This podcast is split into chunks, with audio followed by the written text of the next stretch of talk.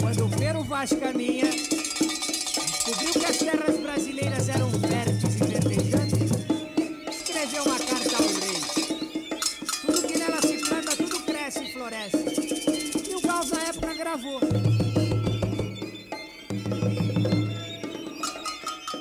Poesia Brasileira 1 Olá, caríssimas e caríssimos.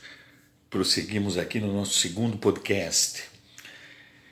Poesia brasileira. Poesia brasileira sendo uma disciplina e dentro da disciplina se enquadrando no campo mais amplo dos estudos literários de literatura brasileira e sendo o ponto de partida, né, Poesia Brasileira 1, se faz necessário, antes de mais nada, tentarmos definir a partir de quando temos efetivamente uma poesia brasileira ou ainda, de um modo mais abrangente, o conceito de literatura brasileira. Esse será o objetivo do nosso encontro de hoje. Qual o marco zero da literatura brasileira? A partir de quando nós podemos dizer que passou a existir a literatura brasileira? Parece uma questão banal, né? mas há por trás aí uma série de questões, tanto historiográficas como críticas, que envolvem é, não apenas a escrita da história, como também o jogo de forças entre grupos no campo cultural hegemônicos. Qual seria o marco zero da literatura brasileira? Quando ela começou? Falar em literatura brasileira, esse especificador brasileiro, necessariamente temos que entender quando que podemos falar que o Brasil passa a ter uma identidade cultural própria. E dentro dessa identidade cultural própria passa a produzir artefatos culturais marcados por essa identidade. Nós sabemos que o Brasil, como Estado-nação, ele surge só em 1822. Até 1822, quando ocorreu a nossa independência de Portugal, nós éramos uma colônia. É possível situar no período colonial já a existência de uma literatura brasileira ou que se produzia no Brasil de então pertence ao âmbito da literatura portuguesa? Essa pergunta é particularmente importante pelo fato de que grande parte dos conteúdos que nós vamos trabalhar na nossa disciplina abrange aí esse período colonial entre os séculos XVI e o comecinho do XIX. Né? Então, retrocedendo ao século XVI, que é o século em que se passam aqueles filmes eh, cujos links eu passei para vocês na mensagem via Siga, haveria ali no século XVI já manifestações literárias que pudessem ser classificadas como literatura brasileira? O que nós tivemos em termos de manifestações literárias no século XVI? Bem, o século XVI é o século em que começa a exploração, é, chamada descoberta, né, o achamento, o termo utilizado na época do Brasil por, por Portugal, e a exploração do Brasil como uma colônia de extrativismo, baseado sobretudo no extrativismo do pau-brasil, que acabaria por dar, emprestar né, para nós é, o nome. Inicialmente fomos conhecidos como Ilha de Vera Cruz, depois Terra de Santa Cruz, e só lá por volta de 1530 que passa a se chamar Brasil. Isso do lado dos portugueses. Os outros viajantes que por aqui estiveram chamavam essa terra de Terra Nova, ou Terra dos Papagaios, ou ainda Terra do Brasil. Né? Há algo aí no século XVI, nesses relatos dos viajantes, que, embora não seja literatura feita por brasileiros no Brasil, mas sim por estrangeiros que estavam viajando, a literatura chamada viática, né?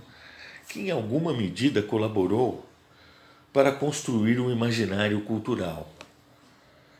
Esses relatos de viajantes, entre os quais o do Hans Staden, né? Foi um, um, uma espécie de aventureiro alemão que viveu, acredita-se, entre 1525 e 1576 e fez duas viagens ao Brasil. É, nelas ele participou de combates em Pernambuco e São Vicente, foi capturado pelos tupinambás, né? E escreveria depois um, um livro um longo título, História Verdadeira e Descrição de uma Terra de Selvagens, Nus e Cruéis e Comedores de Seres Humanos, mais conhecido como Duas Viagens, né, ou Duas Viagens de Hans Staden, que passou a entrar em circulação na Europa a partir de 1557. Esses relatos de viagem que traziam aí o Brasil pela primeira vez é, à atenção da Europa foram fundamentais no processo de constituição da nossa identidade cultural. Por quê? Porque esses relatos de viagem, é, ao apresentarem o Brasil a partir de um olhar do outro, seriam o equivalente ao que na psicanálise lacaniana se chama de estágio do espelho, que é quando você enxerga a sua própria imagem no olhar do outro pela primeira vez. Essa é uma experiência inauguradora, uma experiência fundadora e que teve um grande impacto. Esses relatos de viagem, além de apresentarem o Brasil pela primeira vez para a Europa, eles serviriam de base para movimentos literários e artísticos acontecidos no Brasil, já na nossa fase de independência, né, já como um Estado-nação independente, não mais na fase colonial, que se propuseram a pensar também essa questão da identidade cultural. Um exemplo, o romantismo. O romantismo que nós também vamos estudar aqui. Gonçalves Dias, o indianismo. Né?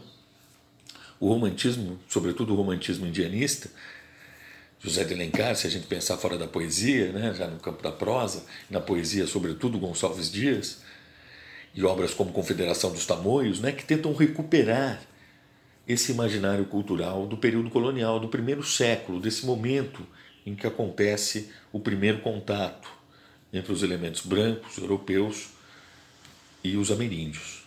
Nós sabemos que vai ser uma relação de choque cultural. O filme Hanstaden, quem o viu, entende o que eu estou falando, né? É, que termina numa tragédia histórica, cujo último capítulo ainda não foi escrito, está em curso, aliás, né? a extinção dos povos nativos da América, um trabalho sistemático aí de massacre e genocida, e que, de qualquer forma, as representações literárias agenciadas pelo romantismo, elas retomam em grande medida os relatos dos viajantes. Basta dizer que o José de Alencar leu atentamente esses relatos dos viajantes e eles é, formaram para ele, configuraram para ele uma espécie de substrato a partir do qual as imagens do indianismo, as imagens principais, as imagens motoras, né, elas foram desenvolvidas. Essa, esse fascínio pelo século XVI ele vai ser retomado também pelo modernismo, especificamente por Oswald de Andrade, no seu, no seu volume é, de poesia Pau Brasil. O título já sinaliza bem porque eu estou falando, né? é, sintetiza bem o que estamos falando, essa, esse reaproveitamento, esse contínuo revival, essa releitura contínua desses relatos de viajantes, que, embora não possam ser chamados de literatura brasileira, num, num sentido estrito, né, uma vez que foram escritos por estrangeiros e circularam em sistemas culturais que não o Brasil, o Brasil estava no começo aqui da, da, da uma colônia de exploração, né, é, não havia um sistema literário ainda com com obras, autores, leitores, a circulação né, dessas obras entre leitores e, é, e produtores. Né? É, então, o que nós temos, de qualquer forma, no caso do modernismo, é um reaproveitamento também dessas ideias. Oswald de Andrade chegou, é, mesmo a, juntamente com Flávio Carvalho, a pensar uma biblioteca da antropofagia, o um movimento antropofágico particularmente ligado a isso. Né? É, e essa biblioteca da antropofagia ela relançaria, colocaria em, em circulação novamente esses relatos de viajantes que de alguma maneira é, configuraram o imaginário cultural quando nós falávamos de Brasil no século XVI. Isso chega até a Tropicália, por essa razão que nós começamos o podcast de hoje com a faixa Tropicália de Caetano Veloso, em que no momento inicial ali, na, na, na, abertura dessa canção, nós temos evocado também esse imaginário do século XVI na Carta de Pero Vaz de Caminha, também outro documento, sem dúvida, né? mas que é, acabou por instigar a imaginação de diversos criadores. Oswald de Andrade utilizou em Pau Brasil, esse volume de poesia, publicado em 1924, diversas passagens extraídas diretamente da Carta de Caminha, a maneira de colagens. Né? E Caetano Veloso também evoca esse imaginário do século XVI, aí, da virada, né? da descoberta do novo mundo, né? conforme as visões de paraíso, para usar a terminologia do Sérgio Buarque de Holanda que os europeus tinham, né? as ideias, a Ilha da Utopia, que Thomas More já havia falado, enfim. é, essa espécie de materialização de certos desejos utópicos que estavam em circulação na Europa nos séculos XV e XVI, é, vai interessar de sobremaneira também a Tropicália. Né? A Tropicália também vai reivindicar, reivindicar esse imaginário aí do, da virada, né? do momento de descoberta do, do Novo Mundo. No disco é, Tropicália, não apenas em Tropicália, mas também numa outra faixa, que é a faixa que vai terminar, com a qual nós vamos terminar esse podcast hoje, Três Caravelas, né? menção às caravelas é, de Colombo. Esse imaginário colonial vai ser retomado pelo Caetano em outras faixas, em outros álbuns. Em Transa, por exemplo, ele vai trabalhar com poemas do Gregório de Matos, mas isso é um outro capítulo.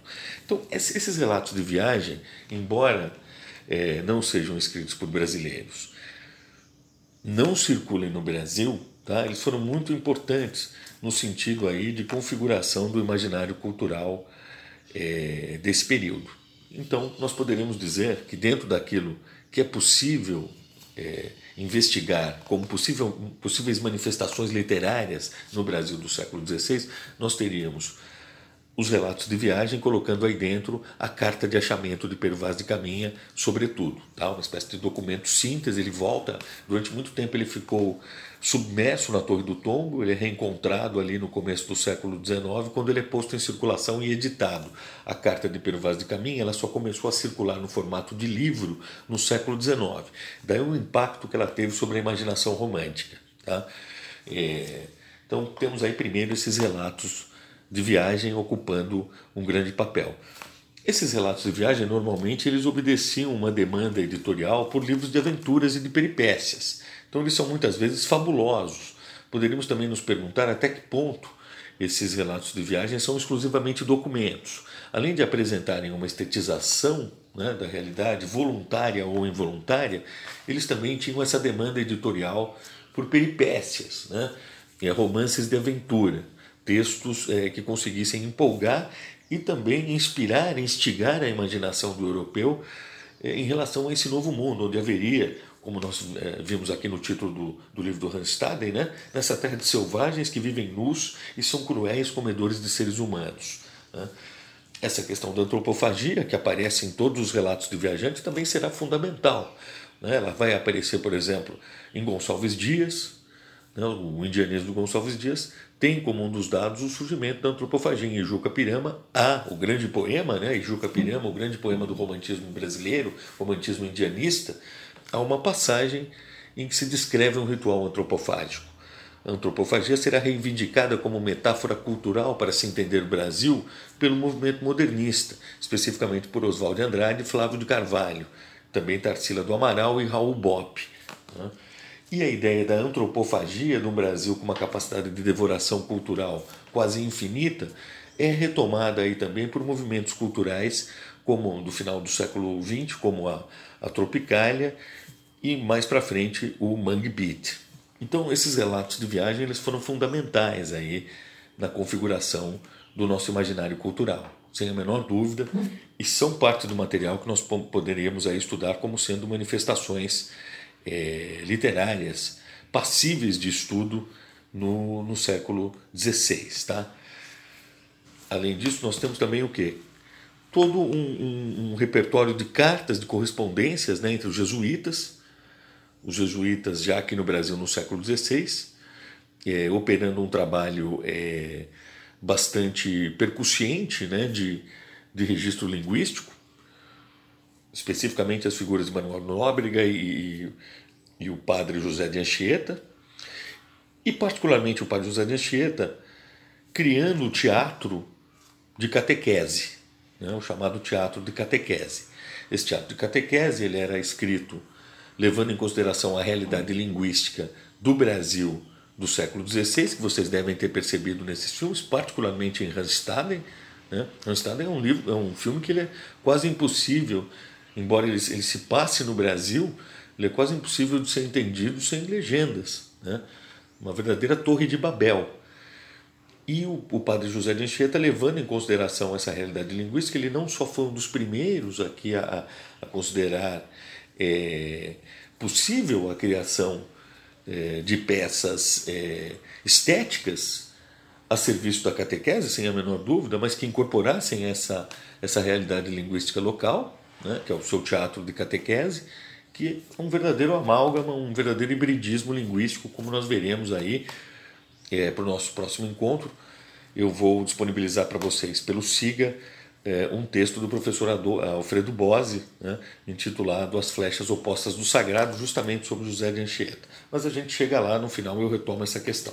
Então nós tínhamos de um lado aí no século XVI como manifestações literárias passíveis de estudo os relatos de viagem, com particular ênfase aí a dois textos, a, a Carta de Achamento do Brasil do Caminha e o Randstaden. Randstaden também é um livro aí dentro dessas, dessas, desses relatos de viagem que passa por sucessivas reedições. Né? Há uma reedição muito famosa que o Monteiro Lobato foi o editor. Né? E do outro lado eu tenho um trabalho aí de formiguinha dos jesuítas, é, sistematizando a língua tupi, no caso do José de Anchieta, esse aspecto linguístico, com a sua correspondência, em que trocavam informações valiosas né, sobre as práticas culturais, visão de mundo dos povos ameríndios e o choque cultural né, desse contato com, com os jesuítas. Tá? Também não foi pacífico, é, o contato envolvia questões é, teológicas, sem a menor dúvida, nessa né, essa, essa correspondência. E dentro ainda do trabalho dos jesuítas, o teatro de catequese José de Anchieta chegou a produzir aqui no Brasil alguns poemas. Aliás, a imagem que nós temos, a representação iconográfica que se perpetuou pela história de José de Anchieta é justamente a de, um, a de uma figura religiosa escrevendo sobre as areias com um bastão, né? É, e essa escrevendo um poema. Né? Esses poemas normalmente de glorificação religiosa, né? Tirando a gesta de Mendissá, que é uma espécie de épico que ele escreveu em latim, e a obra dele é uma obra bastante complexa, que reflete aí essa, esse contexto, essa é, pluralidade linguística do Brasil, quase uma torre de Babel né, do século XVI, nós vamos encontrar isso aí também na obra do José de Anchieta. Tá? Ele escreveu poemas é, em, em, latim, é, em espanhol, uma parte da obra dele é escrita em espanhol, e ele vive num momento em que é, Portugal e Espanha se tornam uma união ibérica, né? para complicar as coisas mais ainda, né? final do século XVI.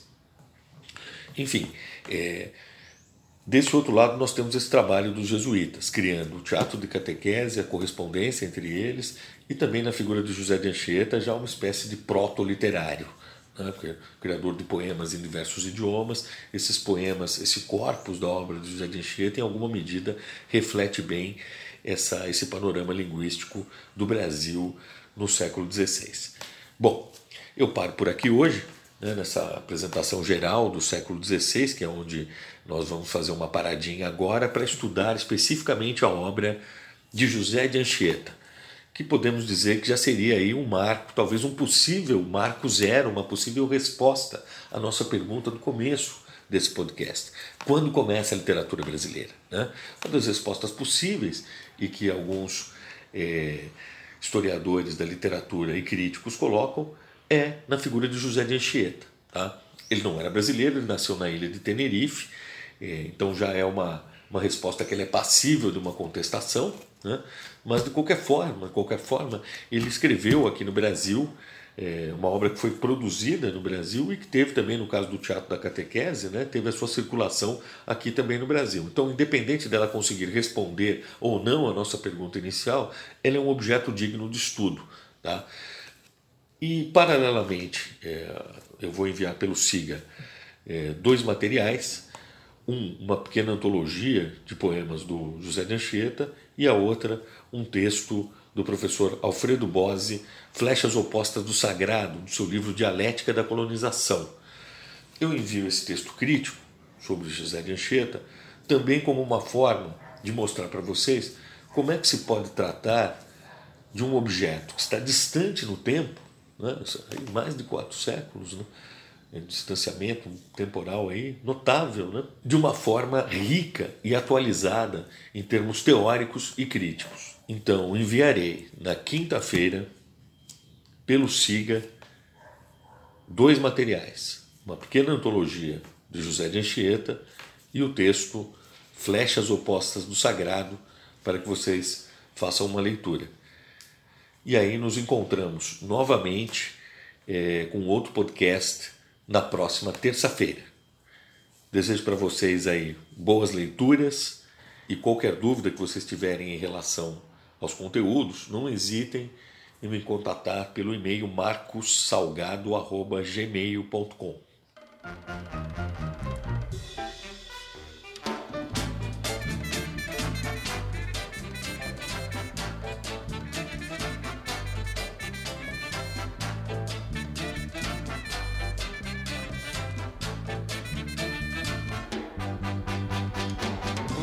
navegante atrevido salió de palos un día. Iba con tres carabelas, la pinta, la niña y la Santa María.